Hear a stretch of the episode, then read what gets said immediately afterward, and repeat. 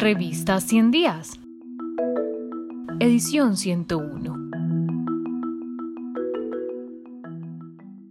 Después de las FARC-EP, los cinco conflictos armados activos en el Caribe colombiano. Luis Fernando Trejo Rosero y Reina Vadillo Sarmiento. La desmovilización de las Fuerzas Armadas Revolucionarias de Colombia, FARC-EP, aunque logró la reducción de algunos índices de violencia relacionados con el conflicto, homicidio, secuestro y desplazamiento forzado, por ejemplo, no significó el fin de la violencia armada en varios territorios. No obstante, el escenario que se configuró con la salida de las FARC-EP no puede leerse de forma homogénea en todo el territorio mientras que en algunas subregiones, como el sur de Córdoba, los índices de violencia aumentaron dramáticamente, en otras, como el sur de Bolívar, no se alteró significativamente el conflicto armado. Argumentamos que esta heterogeneidad de escenarios de violencia se explica por el hecho de que en Colombia dejó de existir un único conflicto armado, dado que en el escenario post-FARC se fragmentó para dar origen a múltiples confrontaciones violentas.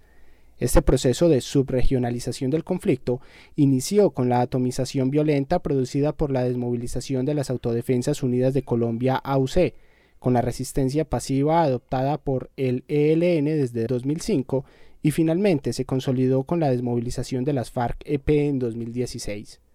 En consecuencia, las que hoy persisten son luchas relacionadas con los territorios en los que actúan los grupos armados. Las pretensiones pasaron a ser regionales, más que nacionales. En el Caribe, esa fragmentación se ha hecho cada vez más evidente desde el 2016.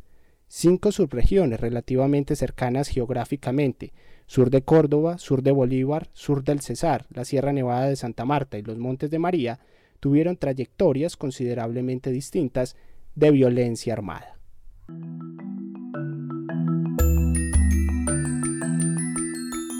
Si quieres terminar de conocer este artículo, ingresa a nuestro sitio web www.revistaciendiascinep.com.